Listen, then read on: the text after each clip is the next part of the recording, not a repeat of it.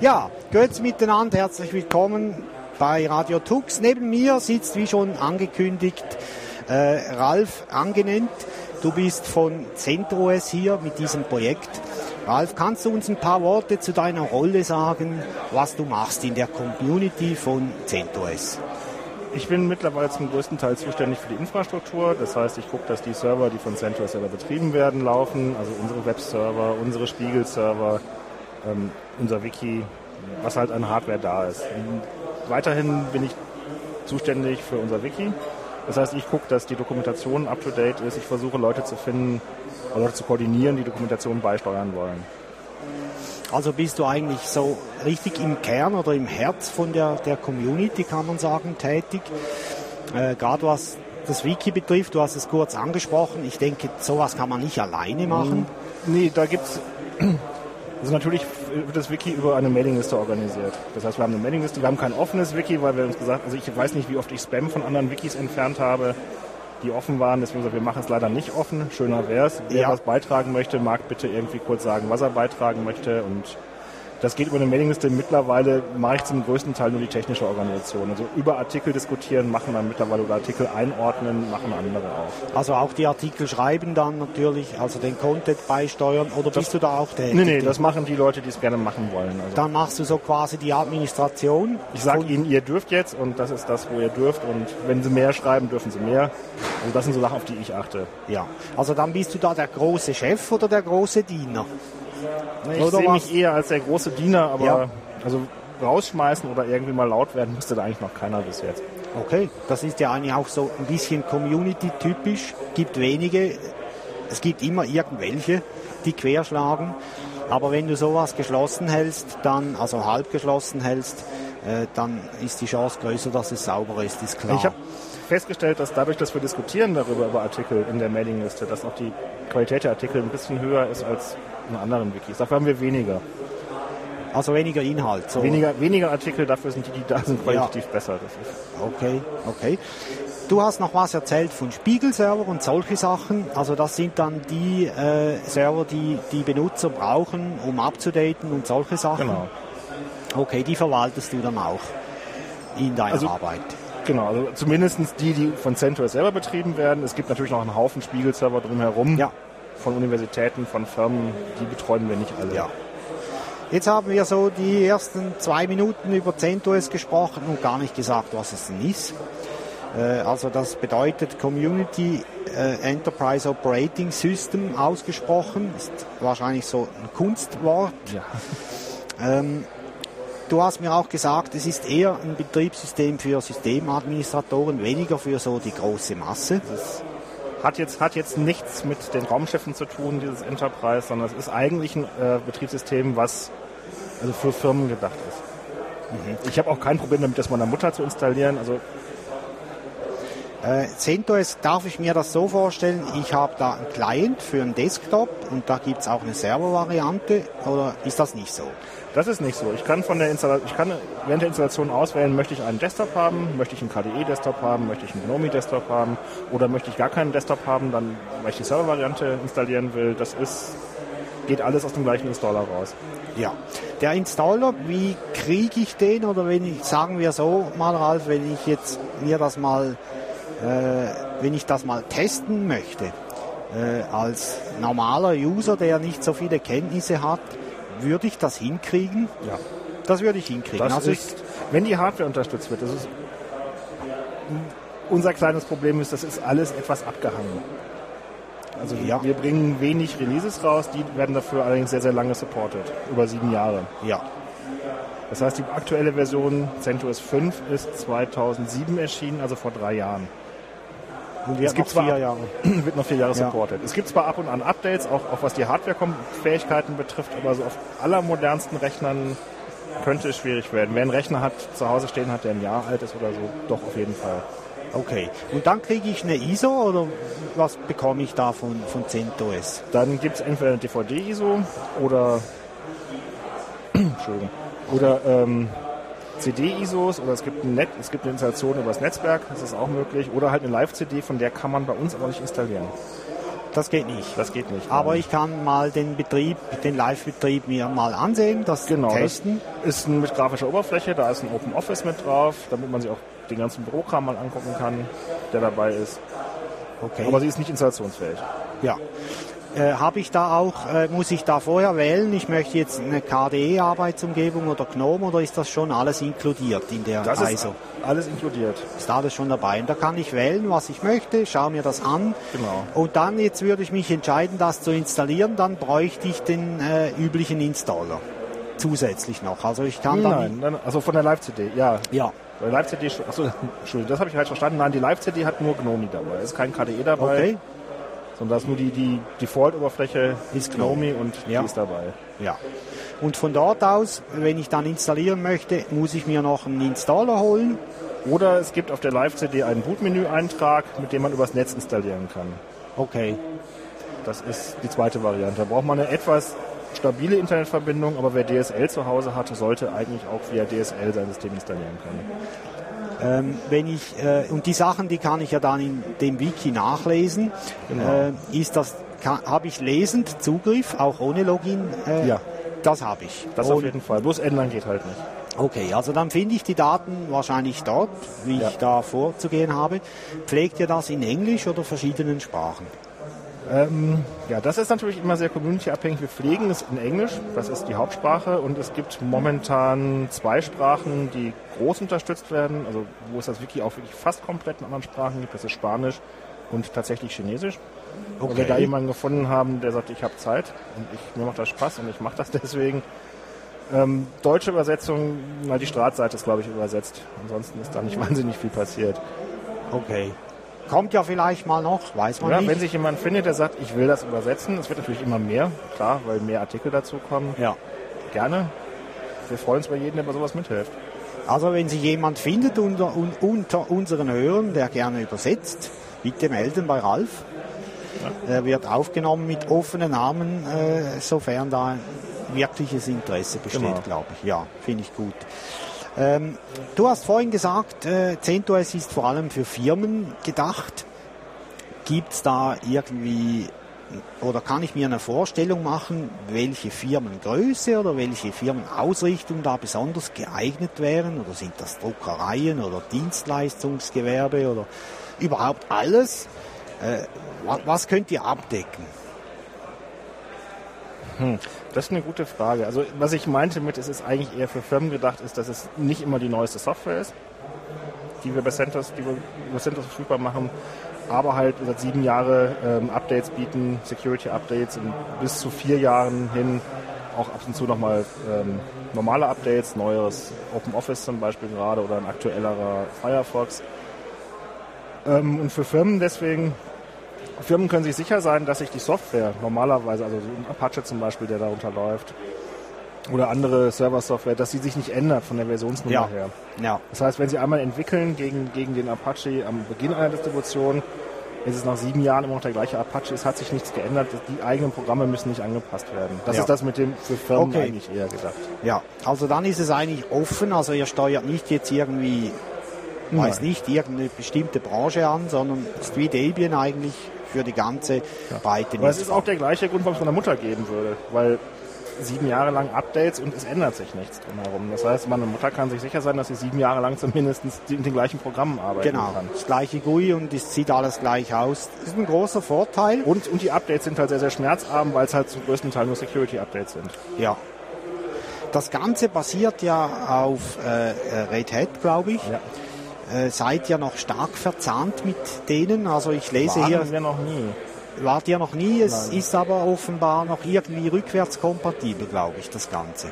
Also, wir haben, wir sind nicht verbandelt in irgendeiner Art und Weise mit Red Hat, sondern wir nutzen das, was Red Hat auf äh, dem FTP-Server von Red Hat veröffentlicht. Ja, Red Hat ist netterweise, Red Hat ist so nett, dass sie die kompletten Sourcen veröffentlichen. Das müssten sie eigentlich gar nicht. Sie müssten eigentlich nur die Sourcen von den GPL-Programmen veröffentlichen. Sie veröffentlichen immer alle Sourcen. Und von dort ziehen wir uns die Sourcen und bauen dann, oder versuchen dann, wohl erfolgreich bis jetzt, Red Hat Enterprise Linux nachzubauen. Das heißt, es ist eigentlich die gleiche Distribution, bloß bei uns ohne Support. ja.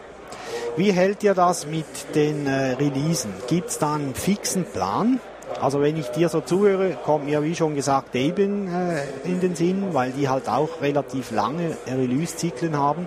Aber die sagen halt, hört mal Jungs, die neue Version ist dann fertig, wenn sie fertig ist. Na, das entscheidet bei uns ja tatsächlich jemand von außen, weil ähm, wir müssen darauf warten, dass Red Hat eine neue Version Genau. rausbringt. Und dort ist es aber auch so, dass gesagt wird, ja, wenn das, was wir drin haben wollen, wenn das fertig ist, dann gibt es ein Release. Also CentOS 4, Red Hat 4 ist 2005 rausgekommen. Ähm, die Version davor ist 18 Monate davor rausgekommen. Von zwischen 4 und 5 waren schon zwei Jahre. Mittlerweile sind wir bei drei Jahren. Unterschied zwischen den einzelnen Releases. Also nein, wirklich fixen Plan gibt es nicht. Nur, dass ungefähr alles halbe, alle halbe Jahre quasi ein Punkt-Release rauskommt. Das heißt 5.1 auf 5.2, 5.2 auf 5.3, wo halt ab und zu Erneuerungen auch mehr Hardware-Unterstützung drin ist. Ja, und die neuesten Updates und so drin Genau. sind.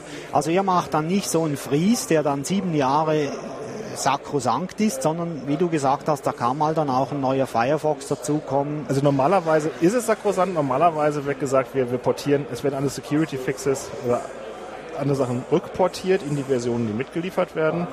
Bloß gibt es Programme, bei denen funktioniert das nicht. Also zum Beispiel lassen sich Security Fixes nicht mehr in alte Samba-Versionen zurückportieren. Okay. Oder halt Ja. auch in Firefox und in OpenOffice ist es schlauer zu sagen, wir folgen lieber dem, äh, was gerade passiert, weil wir können die Fixes, die kommen, gar nicht zurückportieren in diese Codebasis, die wir von früher haben. Ja, Aber ansonsten wird das eigentlich vermieden. ja. Ähm, also dann auch, wie du gesagt hast, recht stabil. Jetzt, wenn man sieben Jahre hat, da kann es ja durchaus vorkommen, dass man sicher zwei, vielleicht sogar drei Releases hat, die man aktuell pflegen muss. Momentan sind es drei. Ja. Da kommt ihr gut damit zurecht. Bis Ja, jetzt andere ja. kommen es auch. Ne? Also, Bis jetzt ja. Und wir verlieren im Oktober irgendwie äh, unsere momentan älteste Version. Also ab Oktober wird CentOS 3 nicht mehr unterstützt. Dann sind es nur noch 4 und 5, dann kommen 6 dazu. Es bleiben eigentlich immer drei, die gleichzeitig unterstützt werden.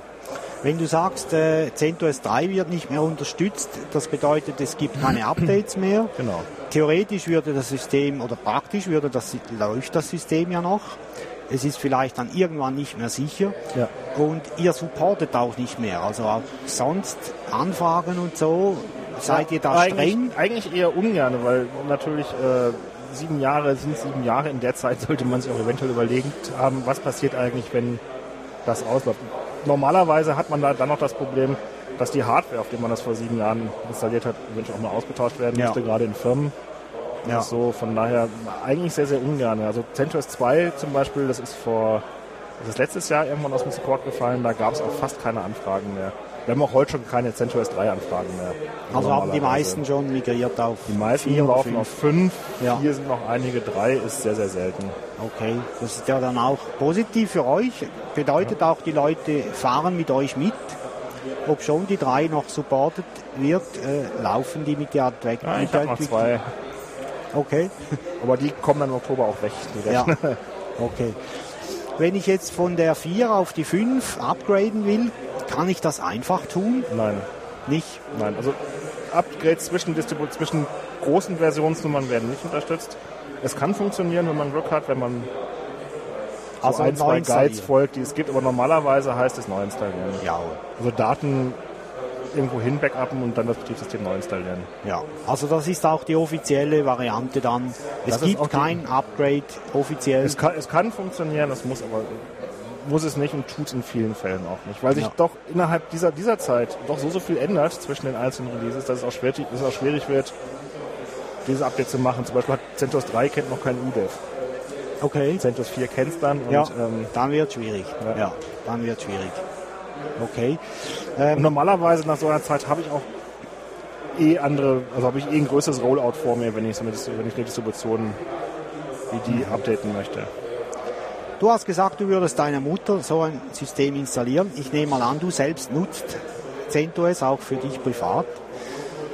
Ja. Teilweise Also, ja. Äh, hat ich, er mehr als einen Rechner, aber ja, klar, klar. Äh, ich hätte jetzt gestaunt, wenn ein Nein gekommen wäre. Aber Ja, man muss ja auch gucken, was die anderen so machen. Ne? Ja klar, logisch, mache ich auch. Ne? Also selbstverständlich, ja. Äh, dann sind die, die Nutzerschaft, äh, ich stelle mir jetzt mal vor, da gibt es ein paar Geeks, die halt das einfach probieren wollen. Dann äh, gibt es die Firmen, die halt was Stabil, Stabiles wollen. wie stelle ich mir so eine Firmen-Community vor? Funktioniert die gleich wie äh, diejenige, die ich jetzt kenne, ich sage jetzt mal OpenSUSE, Ubuntu oder was auch immer? Oder ist das ein bisschen spezieller, ist das professioneller oder wie muss ich mir das vorstellen? Es ist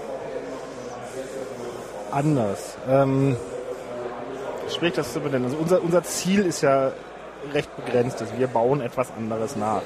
Sprich solche Sachen wie bei OpenSUSE, wo Leute ihre eigenen Pakete einbringen, das, das gibt es bei uns nicht. Mhm.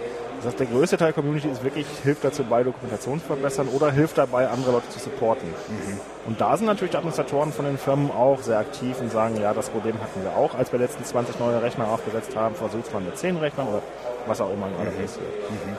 Das heißt, ich bekomme nicht nur Tipps von, von Privatanwendern, die einen Rechner zu Hause haben, sondern es sind schon Leute, die 100, 200.000, 2000 Rechner unter ja. ihren Fittichen haben, die ja. dort auch aktiv sind. Dann gibt es dort auch wahrscheinlich die entsprechenden Tools, um eine solch große Farm zu verwalten. Also wenn jemand 2000 Clients hat. Das ist seltsamerweise nicht so. Nicht so? Also, also kommt, da, da, kommt das meiste von außen.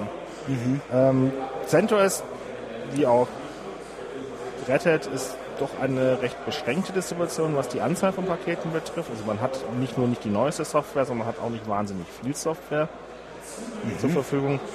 Ähm, daher gibt es eigentlich seit Anbeginn ähm, Leute, die zusätzlich Software anbieten.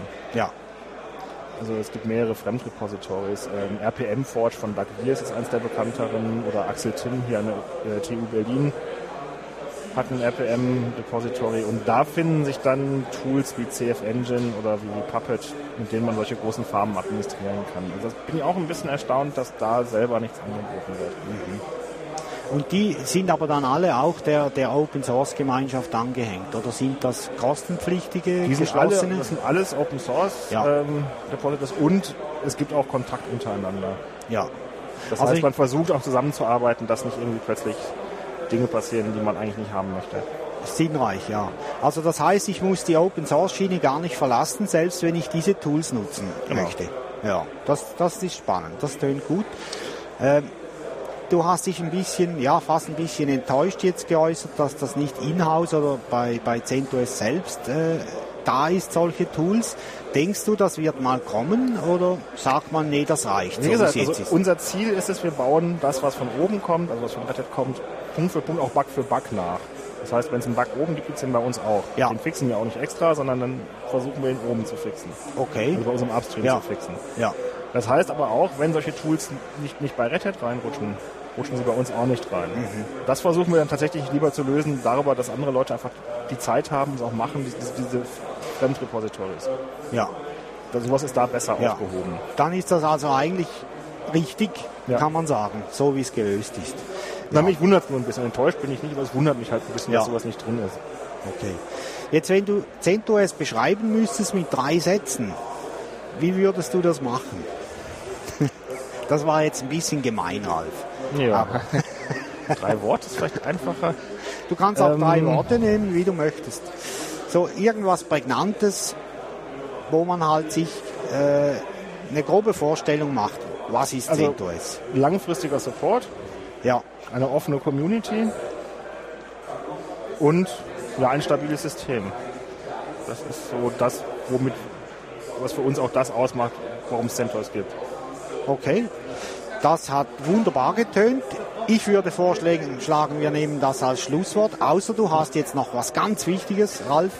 Na, dadurch, dass wir so wenig Releases machen, passiert es auch sehr, sehr selten, dass wir genau zu solchen Events irgendwas ganz Neues haben. Von daher habe ich da nichts momentan. Nein. Okay, also der Vorteil überwiegt aber noch immer. Also lieber, du hast halt nichts Neues mit Fehlern, dafür genau. was stabil läuft. Und wenn Fragen sind, wir stehen hier am Stand. Ja, ihr seid ja Nachbarn von uns da in der Halle 7. Und ja, in dem Fall vielen Dank, ähm, Ralf, für deine Zeit. Und wir sehen uns noch in der Halle. Danke. Okay. Tschüss.